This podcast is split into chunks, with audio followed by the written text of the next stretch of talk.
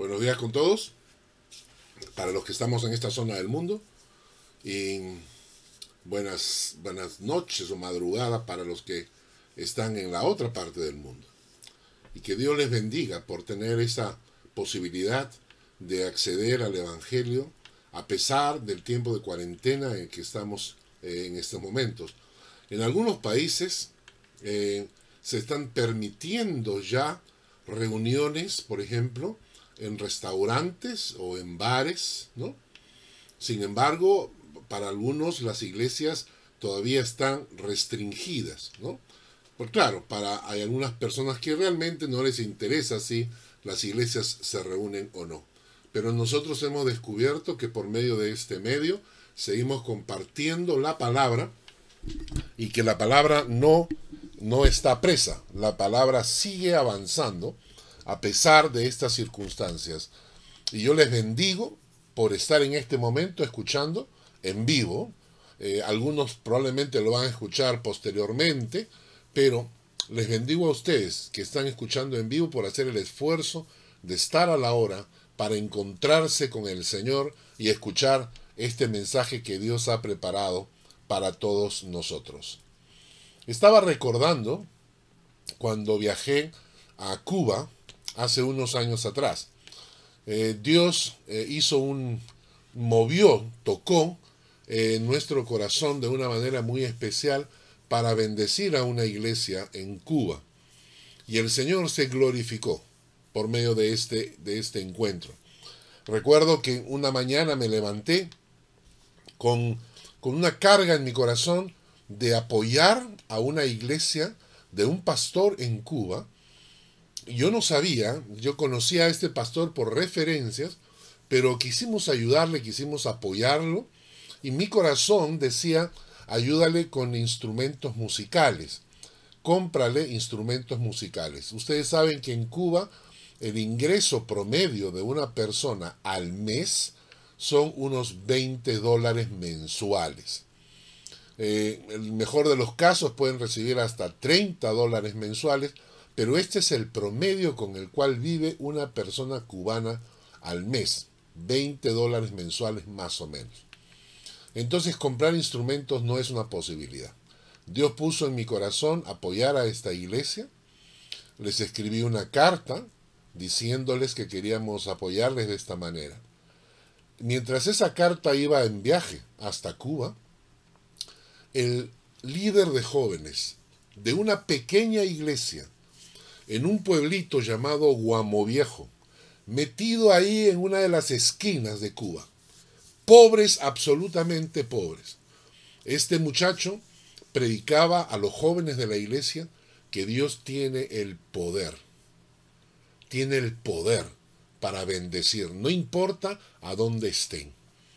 Un muchacho infiltrado del gobierno dentro de la iglesia, en forma burlona, le dice al muchacho delante de todos los jóvenes, le dice, nosotros somos, una, somos un grupo eh, aislado y Dios no tiene nada que ver con nosotros.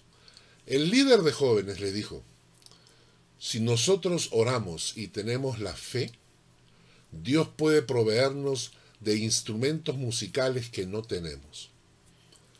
Naturalmente el muchacho infiltrado agarró y le dijo, eso no es verdad, eso es mentira. Cuando termina la reunión de jóvenes, aquella misma noche, lo llaman al pastor de la iglesia para decir que había llegado una carta desde Suiza para él. Cuando el, el pastor llega, llega con el líder de jóvenes y abren la carta.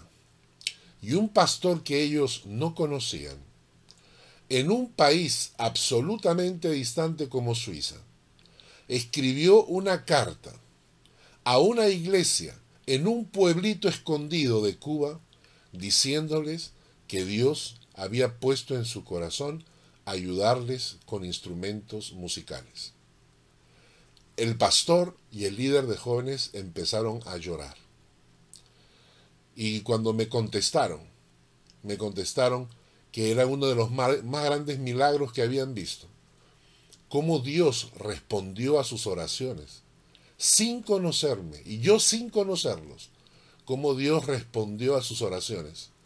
Y por ese motivo yo viajé a, a Cuba, llevando una ofrenda de parte de nuestra iglesia para apoyar a esta pequeña iglesia en Guamo Viejo, para proveerle de esos instrumentos musicales. Cuando llegué, solo tenían una pandereta, es lo único que tenían como instrumento musical.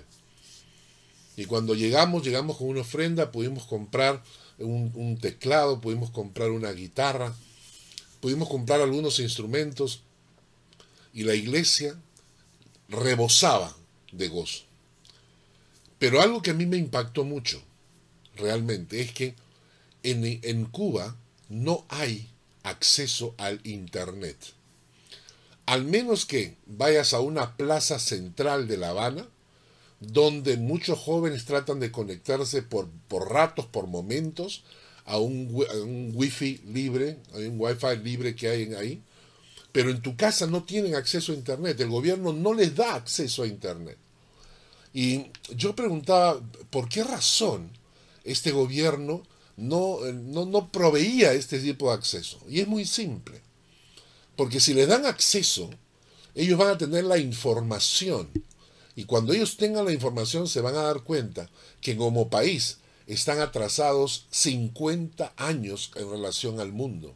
Se van a dar cuenta que el mundo avanzó y que ellos se quedaron y que sus casas se están desmoronando por pobreza y que la gente no tiene que comer y que con 20 dólares mensuales no hay casi ningún solo país en el mundo que la gente sobreviva. Y entonces la mejor manera de mantener a las personas sumisas, engañadas y bajo control es por medio de la ignorancia. Mientras tú mantienes a tu pueblo ignorante, tienes más capacidad de control, tienes más, más capacidad de someterlo y tienes más capacidad de engañarlo. La ignorancia es la condición muchas veces del engaño. Y por eso es que en muchos países, para que la gente no descubra la verdad, en muchos países se ha prohibido la Biblia. Ya desde siglos atrás, cuando nos remontamos al siglo XIV, XIII, ¿no? llegando al siglo XV inclusive. La iglesia eh, eh, dominante de aquella época, la que se consideraba la iglesia universal, eh, hacían sus cultos en latín. Los sacerdotes hablaban en latín para que la gente no entendiera. La Biblia que se, usaba era la vulgata latina. Era una Biblia escrita en latín. La gente no aprendía latín y entonces el pueblo no tenía acceso a la palabra de Dios. Y mientras el pueblo no tenía acceso a la palabra de Dios, no sabían lo que los sacerdotes le estaban enseñando, no sabían lo que el clero si, el clero enseñaba correctamente o no. Esta era la clave de la iglesia, mantener al pueblo lejos de la Biblia para que el pueblo no tenga acceso a la información. Mientras menos acceso a la información bíblica tienes, más fácil es que seas engañado. ¿Entendieron? Mientras menos acceso tengas a la Biblia, y no nos vamos a ir tan lejos. Saben que en nuestros países en Latinoamérica, a principios del siglo pasado, estamos hablando de 1900, 1920, 1930, 1940, no estamos hablando de muchos años atrás, estaba prohibida la distribución de la Biblia. Distribuir Biblias en el idioma popular era penado, era delito metían a la cárcel a las personas que distribuían la Biblia en otros idiomas. La idea básicamente era que la gente no, se supone que la gente no tenía la cultura ni la capacitación para poder leer la Biblia y entenderla correctamente. Por medio de esto, es que mientras la gente tiene menos acceso a la Biblia, entonces hay más ignorancia. Y mientras más ignorancia bíblica hay, mayor es el engaño, mayor es la posibilidad de que estés engañado. Cuando se habla de la traducción de la Biblia, por ejemplo, se habla de la primera traducción, se menciona a Lutero. Lutero en el siglo XV, él agarra y lo primero que hace en su rebeldía contra la iglesia formal de aquella época fue traducir la Biblia al alemán. Fue Lutero el que estableció las reglas del idioma alemán. Hasta ese momento el alemán era un idioma popular, pero no tenía reglas, porque cuando tú tienes que escribir, tienes que poner reglas gramaticales.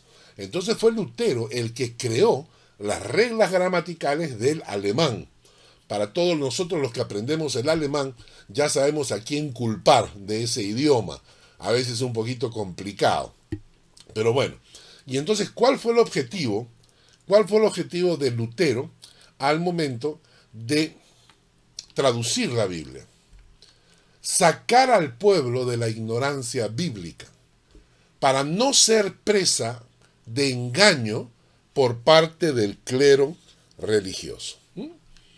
Sacar al pueblo de la ignorancia bíblica para no ser presa de engaño por parte del clero religioso. Yo personalmente, cuando empecé a estudiar la Biblia, me di con mucha información que me habían enseñado desde la escuela que estaba equivocada enseñanza que me la han dado desde la escuela que no está en la Biblia, que está equivocada. Cuando empecé a leer la Biblia dije, Dios mío, ¿por qué me han enseñado algo que era falso?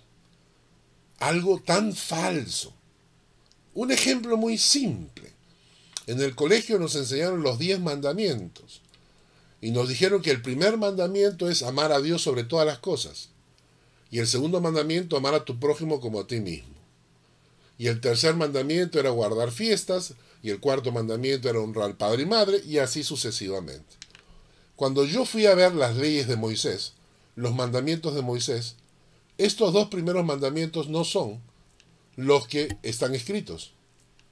Los primeros dos mandamientos de Moisés son, Jehová tu Dios, Jehová uno es, y segundo, no te inclinarás ante nada ni nadie, ni, te harás imagen ni semejanza de nada, porque Dios es celoso. Esos son los primeros dos mandamientos. Y entonces tú dices, pero ¿cómo entonces? ¿Qué hicieron? Nada. Tiempo después le preguntaron a Jesucristo, ¿cómo se resume la ley? Y él dijo, toda la ley se resume en dos mandamientos.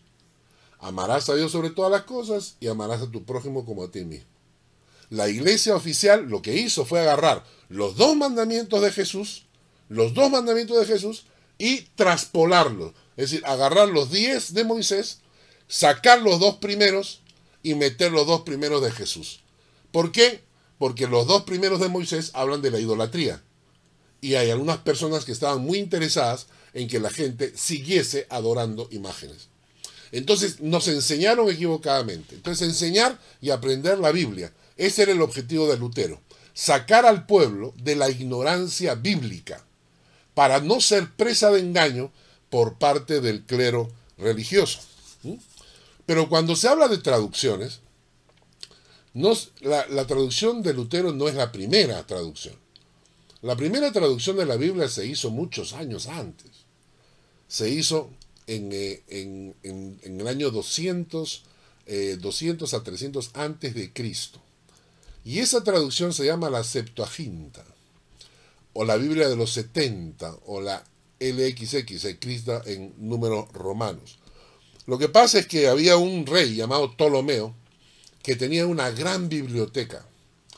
Y este rey Ptolomeo del, imperio greco-romano, esta biblioteca tenía que ser la más importante. Entonces alguien le dijo, pero tú no tienes en tu biblioteca uno de los libros más importantes que hay. ¿Cuál es? El libro de los Hebreos. El libro de los Hebreos. Estamos hablando del Antiguo Testamento. Y entonces él dijo, ah caramba, yo quiero tener una copia. Pero el libro de los Hebreos está escrito en hebreo. Así que contrató a 72 traductores. De ahí viene el título Biblia de los 70 o Septuaginta. Trató de 72 traductores que le tradujeron la Biblia del hebreo al griego koiné, que es el griego popular. Esta Biblia, traducción griego koiné, básicamente fue la Biblia usada por la iglesia primitiva, porque la iglesia primitiva, eh, basada por la predicación de Pablo entre los gentiles, hablaba griego, el griego popular, el griego koiné. Y entonces, muchísimos años, se utilizó la Septuaginta como la Biblia para la gente que hablaba el griego. ¿Mm? Entonces, todas estas traducciones de la Biblia lo que nos permiten es entrar en contacto con la palabra de Dios en el idioma en que nosotros hablamos, para poder conocer. ¿Por qué? Porque cuando tú no conoces, vives engañado. Alguien va a decir, eh, en realidad, a mí no me engaña nadie, ¿no? Eh, pero desconocer la palabra es la premisa para poder ser engañado. Y la gente dice, no, yo, a, mí no me engañan nadie. Bueno, te cuento algo. Para ser engañado, tiene que ser inconsciente y tiene que ser involuntario. ¿A qué me refiero con esto? Cuando, cuando estás siendo engañado, no te das cuenta. Porque si eres consciente, entonces ya no estás engañado. ¿Entienden?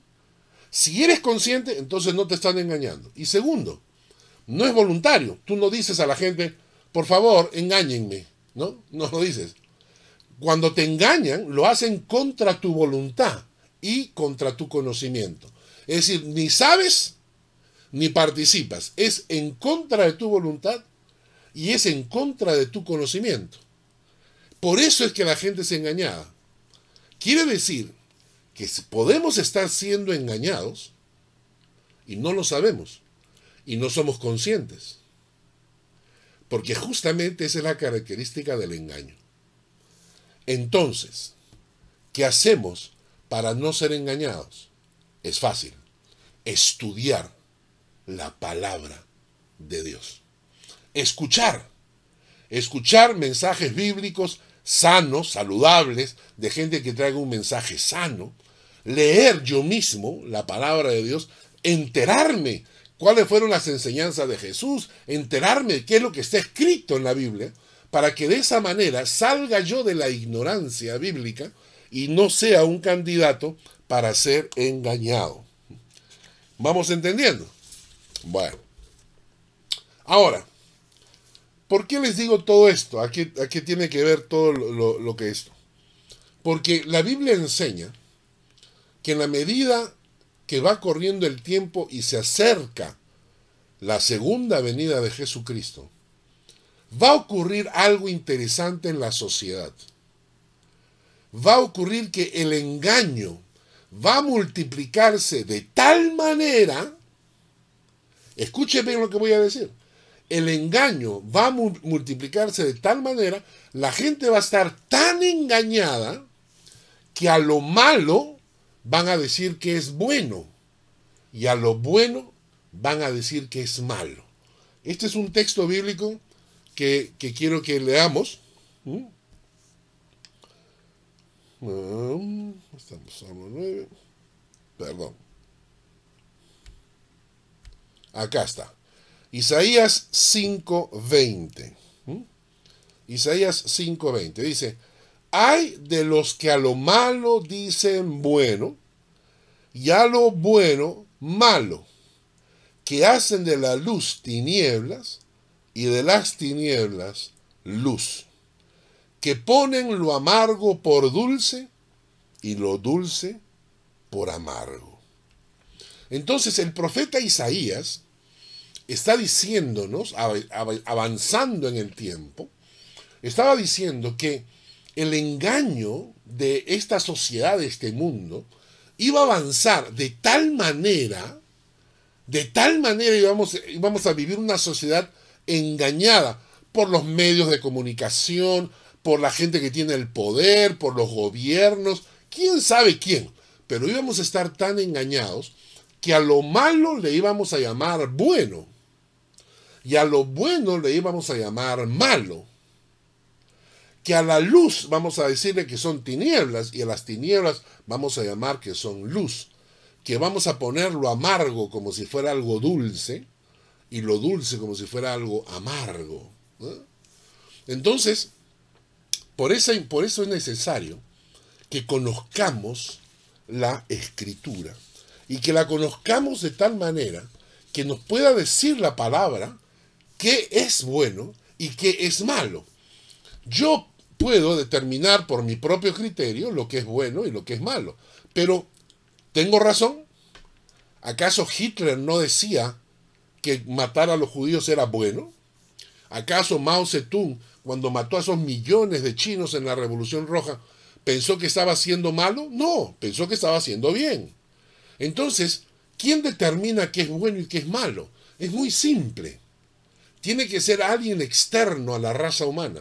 Y el único externo a la raza humana es Dios. Y por eso cuando yo leo la palabra, descubro lo que Dios determina que es bueno y lo que Dios determina que es malo.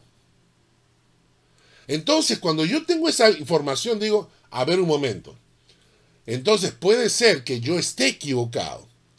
Porque si Dios me dice que esto es bueno, pero yo pienso que es malo, o al revés, Dios dice que es malo y yo pienso que es bueno, entonces, ¿quién de los dos está equivocado? ¿Dios o yo? ¿Mm? ¿Dios o yo? Y todo esto de introducción, porque el día de hoy vamos a estudiar el Salmo 10. Y el Salmo 10 está muy relacionado al Salmo 9 que estudiamos la semana pasada. En la Septuaginta, que les acabo de mencionar, en la Septuaginta, el Salmo 9 y el Salmo 10 son un solo salmo, uno solo, están juntos. Y la semana pasada estudiamos este versículo, por ejemplo, del Salmo 9, versículos 5 al 8. Estudiamos que dice, reprendiste a las naciones, destruiste al malo, borraste el nombre de ellos eternamente y para siempre. Los enemigos han perecido, han quedado desolados para siempre. Las ciudades que derribaste, su memoria pereció con ellas. Pero Jehová permanecerá para siempre. Ha dispuesto su trono para juicio. Él juzgará al mundo con justicia y a los pueblos con rectitud. Para los que no han escuchado el tema de la semana pasada, lo pueden encontrar en el Facebook, en el YouTube. Ahí hablamos que en el Salmo 9, se nos habla de que la maldad va a aumentar. No es que la maldad va a disminuir. Eh, se pensaba que estos siglos con la tecnología y con la información, la, la raza humana iba a llegar al siglo de las luces, que íbamos a superar los problemas, que ya no iban a haber guerras. Pero no es así según la Biblia, la maldad va a aumentar, no va a disminuir. No vamos a esperar un gran avivamiento, al revés, vamos a, vamos a esperar un enfriamiento de las, de las naciones. Es más, las naciones van a tomar decisiones que las van a hundir. Dice en el Salmo 9, versículo 15 de la semana pasada, dijimos, se hundieron las naciones en el hoyo que hicieron en la red que escondieron fue tomado su pie. Las naciones en este momento, guiados por las Naciones Unidas y por otras organizaciones, están presionando para tomar decisiones en contra de la propia gente. El aborto, atacar a la familia, este, la, toda, la, toda esta maraña de la identidad de género, todo esto está atacando a la sociedad, está destruyendo el concepto de familia. Están destruyendo el concepto de familia. Y entonces todas estas decisiones que los países están tomando y obedeciendo van a hundir a las naciones en el hoyo que ellas mismas hicieron. ¿De acuerdo? Las naciones van a comenzar a cosechar su decadencia, tanto moral como económica, política y social. ¿Por qué? Porque las naciones se van a hundir en el hoyo que hicieron. Ahora, el Salmo 9 entonces está relacionado con el Salmo 10. Van juntos.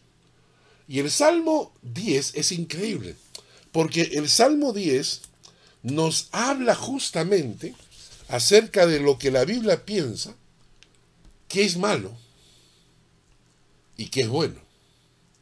Por eso es que es tan importante estudiar la Biblia. Porque la Biblia te va a decir, eso de mira, la sociedad te dice que es bueno, pero la Biblia te dice que es malo. Y en algún momento tendrás que tomar una decisión. Y tú puedes tomar esa decisión. Tú puedes agarrar y decir, está bien, la Biblia dice que es malo, pero yo digo que es bueno. Me parece correcto. Entonces tú agarras y hasta a partir de ese momento asumes tu responsabilidad. Tú asumes tu responsabilidad. Entonces tú ya no eres ignorante, ya eres consciente y dices, la Biblia dice que esto es malo. Sí, pero yo considero que es bueno. Y para mí es bueno. Y entonces a partir de ese momento ya no eres ignorante, ya no estás siendo engañado, sino que tú mismo asumes tu responsabilidad y dices, yo asumo la responsabilidad de hacer esto, que la Biblia dice que es malo, pero que yo considero que es bueno. Entonces las consecuencias que caigan sobre mis hombros. Eso es lo correcto.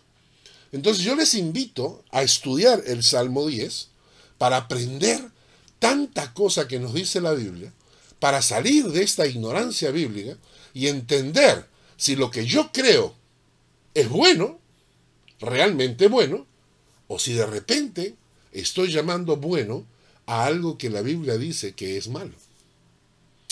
¿Qué les parece? Vamos al Salmo 10. Abran sus Biblias en el Salmo 10 y vamos a estudiar. ¿No? El Salmo 10. Vamos a leer el versículo 1, que es una forma de introducción maravillosa, preciosa. El Salmo 10, el versículo 1, nos dice, ¿por qué estás lejos, oh Jehová, y te escondes en el tiempo de la tribulación? ¿Por qué estás lejos, oh Jehová, y te escondes en el día de la tribulación? ¿Por qué será que en los momentos de prueba y los momentos de dificultad, siempre pensamos que Dios nos ha abandonado. ¿Está escondido o nos ha dejado solos? Piensen en esta reflexión. Mientras todo nos va bien, contentos, contentos, contentos. ¿no? Quizás de vez en cuando buscamos a Dios o quizás de vez en cuando vamos a la iglesia, quizás una vez, o nos reunimos con algunos amigos y quizás asisto a algún estudio bíblico de vez en cuando, no, no hay problema. Eh, tengo una, relación de todo va bien, entonces eh, estoy bien con Dios, estoy bien con Dios, todo va bien, ¿no? Pero cuando las cosas van mal, la primera reacción que tenemos es, ¿por qué Dios nos ha abandonado? Cosa que en muchos casos sería su derecho, ¿eh? porque a veces vivimos con Dios de tal manera que lo correcto sería que nos abandone. ¿eh? ¿Por qué? Porque no lo tomamos en cuenta para nada, vivimos de espaldas a Dios. Y cuando no, cuando no vemos la mano de Dios, en, lugar de pensar y decir, ¿en qué me equivoqué? Lo primero que pensamos es, ¿por qué Dios nos ha abandonado? ¿Por qué nos ha dejado solos en este momento? ¿Eh? ¿Por qué Dios está escondido? ¿Pero es esto lo que Dios hace con su pueblo? ¿Realmente es esto lo que Dios hace con su pueblo? Quiero que me acompañen a leer unos textos bíblicos. Dice el Salmo 94, el versículo 14.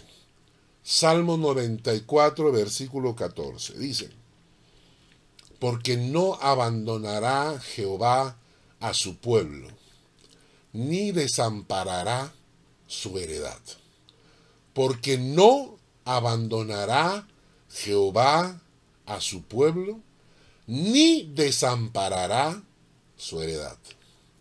Y el pasaje de Isaías 41:10, que es uno de los pasajes tan conocidos por, por nosotros y por el pueblo de Dios, que dice, no temas, porque yo estoy contigo. No desmayes, porque yo soy tu Dios, que te esfuerzo. Siempre te ayudaré y siempre te sustentaré con la diestra de mi justicia. ¿Entienden ustedes la palabra siempre? ¿Qué parte de esa palabra siempre no entendemos? Siempre te ayudaré y siempre te sustentaré con la diestra de mi justicia. Esa es la promesa de Dios para sus hijos, para aquellos que tienen una relación personal creciente con Él.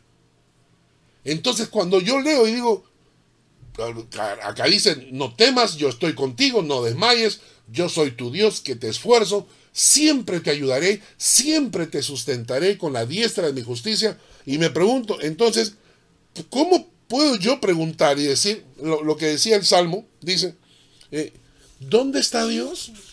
¿No? Como dice el salmista, ¿por qué estás lejos, Dios? ¿Está lejos Dios? No. ¿Por qué te escondes en el tiempo de la tribulación? ¿Se ha escondido Dios? No. Entonces, si Dios no está lejos y Dios no se ha escondido, ¿por qué siento ese vacío?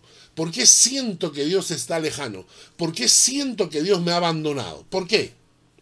Quizás el problema no está en Dios. Quizás el problema está en nosotros. Hay un dicho que dice lo siguiente. Lo malo de ayudar siempre a las personas es que el día en que dejas de, hacerlo, te conviertes en el malo. Qué sabio, ¿no? Lo malo de ayudar a las personas siempre es que el día en que dejas de hacerlo, te conviertes en el malo. Y esto es algo que nosotros lo vivimos como seres humanos. Si tú siempre estás ayudando a las personas, la gente se acostumbra a que tú les ayudes siempre. Pero el día en que dices, no, esta vez no te puedo ayudar, en ese momento la gente dice, ¿por qué eres tan malo? ¿Por qué eres tan malo? ¿Por qué no me quieres ayudar? Si siempre me has ayudado, ¿por qué eres tan malo? Te has vuelto malo últimamente, ¿no? Y si lo aplicamos a los seres humanos, mucho más lo aplicamos a Dios. Mientras Dios nos ayuda, nos provee, nos acompaña, Dios es lo máximo. Pero el día en que Dios deja de hacerlo, inmediatamente decimos, ¿por qué Dios tan malo? ¿Por qué me ha dejado solo? ¿Por qué me ha abandonado? ¡Ey! No, no, no. Dios no te ha abandonado. Hay un problema en tu corazón. Y es un corazón, yo estaba pensando en esto, es un corazón, tenemos un corazón olvidadizo. Nos olvidamos de las bendiciones de Dios. Este texto a mí me encanta, dice. Por tanto, guárdate y guarda tu alma con diligencia, para que no te olvides de las cosas que tus ojos han visto, ni se aparten de tu corazón todos los días de tu vida. Antes bien las enseñarás a tus hijos y a los hijos de tus hijos. Nota ese texto. Guárdate y guarda tu alma con diligencia, es decir, cuida tu alma con diligencia para que no te olvides de las cosas que tus ojos han visto, ni se aparten de tu corazón todos los días de tu vida. Quizás uno de los problemas que tenemos en nuestra relación con Dios es que tenemos un corazón que fácilmente se olvida de las bendiciones de Dios. Mi nuera me enseñó un truco. Mi nuera me enseñó que debía una botella. En esa botella, yo cada vez que Dios hacía una bendición, escribía la bendición, el milagro, la, sanidad, lo que fuese, lo, lo, envolvía en un papel y lo metía en la botella y sellaba la botella. Y venía otro día y volvía a meter otro papelito y así iba llenando mi botella con papelitos para llegar a fin de año y al final de año puedes abrir tu botella y recordar todas las bendiciones que Dios te ha dado. Entonces, uno duda de la presencia de Dios, uno siente que Dios lo ha abandonado cuando tienes un corazón olvidadizo, cuando te olvidas de todas las cosas que Dios ha hecho por ti. Y te olvidas tan rápido que empiezas a pensar que ahora estoy solo, ahora estoy solo, Dios me ha dejado. Dios nunca te dejó. Es tu corazón el que está dudando. Quizás la segunda razón por la que pensamos, como dice el salmista, ¿por qué Dios me ha dejado solo? ¿Por qué me ha abandonado? ¿Por qué se esconde? No solamente es un corazón olvidadizo, pero es un corazón malagradecido. Porque no le agradecemos a Dios por todas las cosas que Él hace. Colosenses 3, versículos 14 al 15 dice, y sobre todas estas cosas, vestidos de amor, que es el vínculo perfecto, y la paz de Dios que gobierna en vuestros corazones, a la que asimismo fuisteis llamados en un solo cuerpo, y sed agradecidos. Y noten el versículo de Tesalonicenses 5:18. Primera de Tesalonicenses 5:18. Dad gracias en todo, porque esta es la voluntad de Dios para con vosotros en Cristo Jesús. A ver si la pescan. Quiero que la pesquen bien. Ser agradecidos implica dar gracias. Dar, dar gracias. Es decir, para ser agradecidos tengo que tener un acto para dar algún tipo de manifestación que agradezca por el bien recibido. ¿Ok? Entonces, para ser agradecido, debo, debo tener un acto. Por ejemplo, empecemos cuando nos sentamos a la mesa a comer. Y tú dices, gracias a Dios tenemos, mes, tenemos comida. Gracias al Señor en medio de la pandemia aún hemos tenido para comer en la mesa. Pues bien, toda familia en esta tierra debería empezar dando gracias a Dios por la comida no dar gracias a Dios por la comida. Es decir, esta comida me la conseguí yo y yo me voy a conseguir todas mis comidas, ¿eh? porque Dios no participa en esto. Pero cuando tu corazón dice, no, esta comida es porque Dios nos está acompañando, nos está bendiciendo, toda familia debería aprender a agradecer a Dios antes de los alimentos, cosa que no se hace cosa que muchísima gente ha olvidado, y en muchas familias inclusive ni siquiera hay que mencionarlo. A veces cuando vamos a una casa, íbamos a una casa, eh, mi madre cuando vivía me decía, delante de todo el mundo decía, bueno, antes de comer, vamos a dar gracias por la comida. Y yo veía los rostros de la gente. ¿Cómo? cómo ¿Qué? ¿Qué? ¿Para qué? ¿Qué cosa vamos a hacer? ¡Ay, religión, religión! Y decía yo, no, no es religión. Es agradecer a Dios porque tenemos comida en la mesa. Así que toda familia debería agradecer a Dios y enseñarle a tus hijos a agradecer a Dios desde niños, aprender a agradecer a Dios por la comida. ¿Estás recibiendo palabra de Dios últimamente? Eh, ¿No has caído enfermo con esto del coronavirus? ¿Qué te parece si agradeces a Dios? ¿Qué, qué te parece si agarras y dices, Señor, gracias porque me has mantenido sano? ¿Mm? Eh, has estado recibiendo alimento espiritual por el internet, no han habido cultos, pero has recibido palabra de Dios, has recibido, has sido bendecido con el mensaje, estudio bíblico, sí. ¿Qué tal? ¿Por qué no le agradeces a Dios? ¿Cómo? ¿Cómo se lo agradeces? Te levantas cada mañana y le dices gracias a Dios, termina este culto y vas a decirle, Señor, gracias, porque he recibido palabra, agradece al Señor. ¿Te gustan las alabanzas del grupo de música? ¿Por qué no agradeces? A Dios y a ellos. ¿Te parece, ¿No te parece lindo los cursos de la escuela dominical que nuestras maestras están preparando? ¿Por qué no les agradeces? Y le agradeces a Dios también. Agradecimiento es dar gracias, es hacer algo que exprese un agradecimiento sea con una tarjeta, sea con un, con un mail, sea con, una, eh, con un regalo, sea con una ofrenda, sea con lo que sea. Pero un corazón malagradecido no es un corazón que le agrade a Dios. Entonces, cuando una persona dice, ¿por qué está lejos Dios? ¿Por qué me ha dejado? ¿Por qué me siento solo? Quizás el problema no está en Dios, quizás el problema está en tu corazón porque tenemos un corazón olvidadizo, que se ha olvidado de todas las veces que Dios te ayudó, o tenemos un corazón malagradecido, que no sabe agradecer por todas las bendiciones que Dios te ha dado. En tercer lugar, quizás tenemos un corazón que no confía, lleno de dudas, lleno de temores, y que estos miedos y estos temores llenan tu corazón de tal manera que empiezas a dudar de algo que jamás deberías dudar, la presencia de Dios a tu lado. El Salmo 9 que leímos la semana pasada en el versículo 10 dice, en ti confiarán los que conocen tu nombre, por cuanto tú, oh Jehová, no desamparaste a los que te buscaron. En ti confiarán los que conocen tu nombre, porque tú, oh Jehová, no desamparaste a los que te buscaron.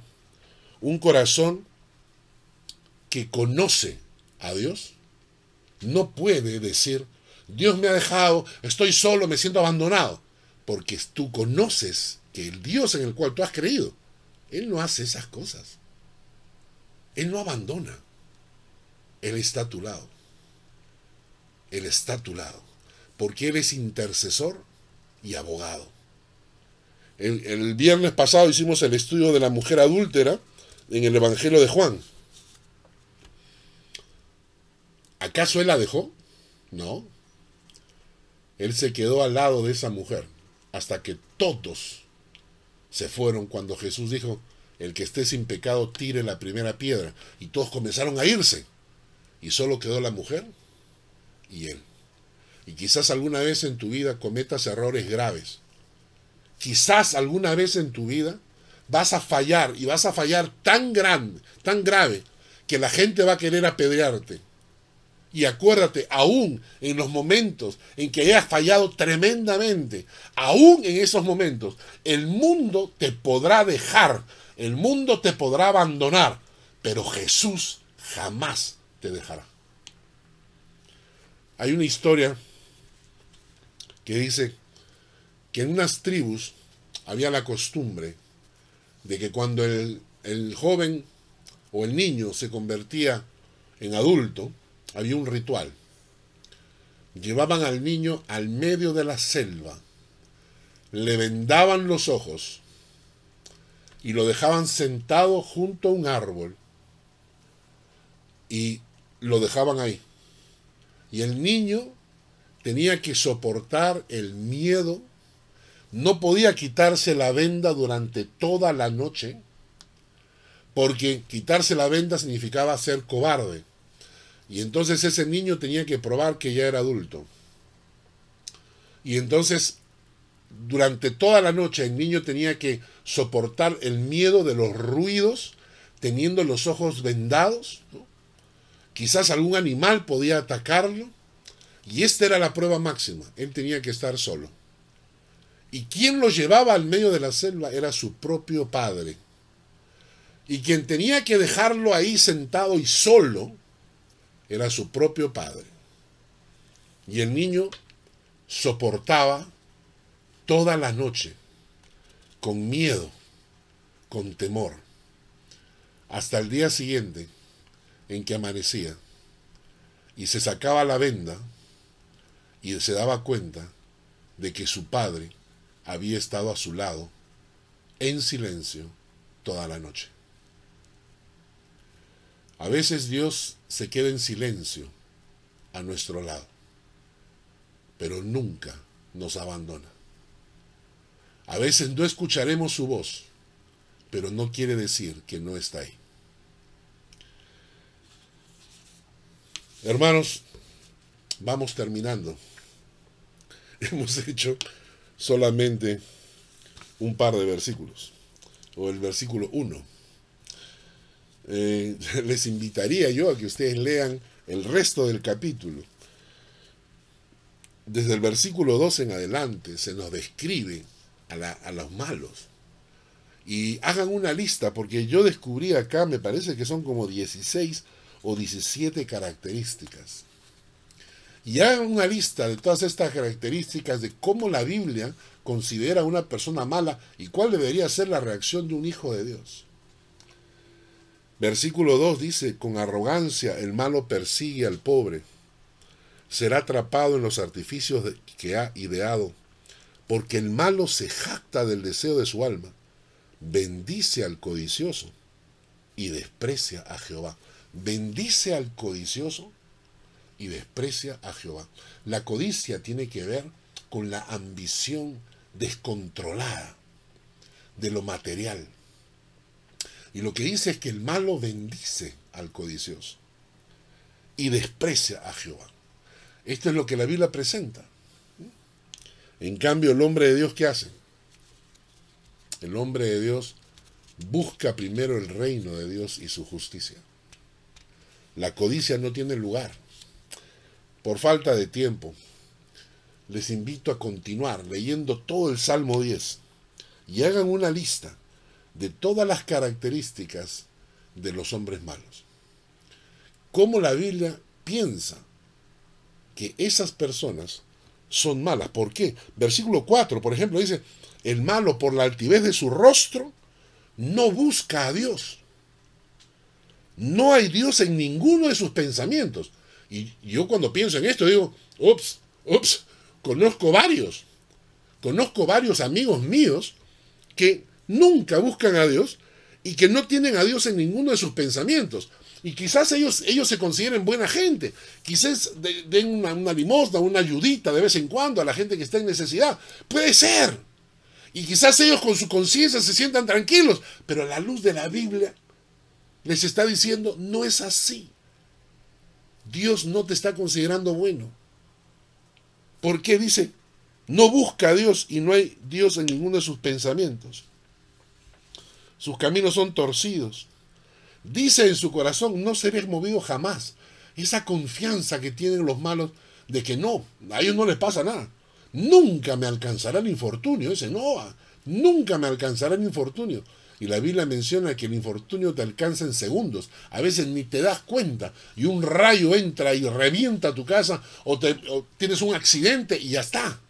Esa gente que cree que tiene control sobre su vida, cuando la Biblia dice que el único que tiene control es Dios. En fin, Hermanos, la palabra es riquísima. La palabra de Dios es abundante. Hagan eso, estudien el Salmo 10. Hagan toda la lista y reflexionen sobre cada característica que la Biblia menciona, que es un hombre malo. Y, y pregúntate si tú encajas en esa lista o si tú estás al otro lado, tú estás en el lado de los buenos, en el lado de los que honran a Dios, en los lados que agradan a Dios. Terminamos, solamente para recordando el pensamiento. El Señor jamás te abandona. Puede quedarse en silencio, pero jamás te abandona. Por eso nunca hagas esta pregunta. ¿Por qué estás lejos, oh Jehová?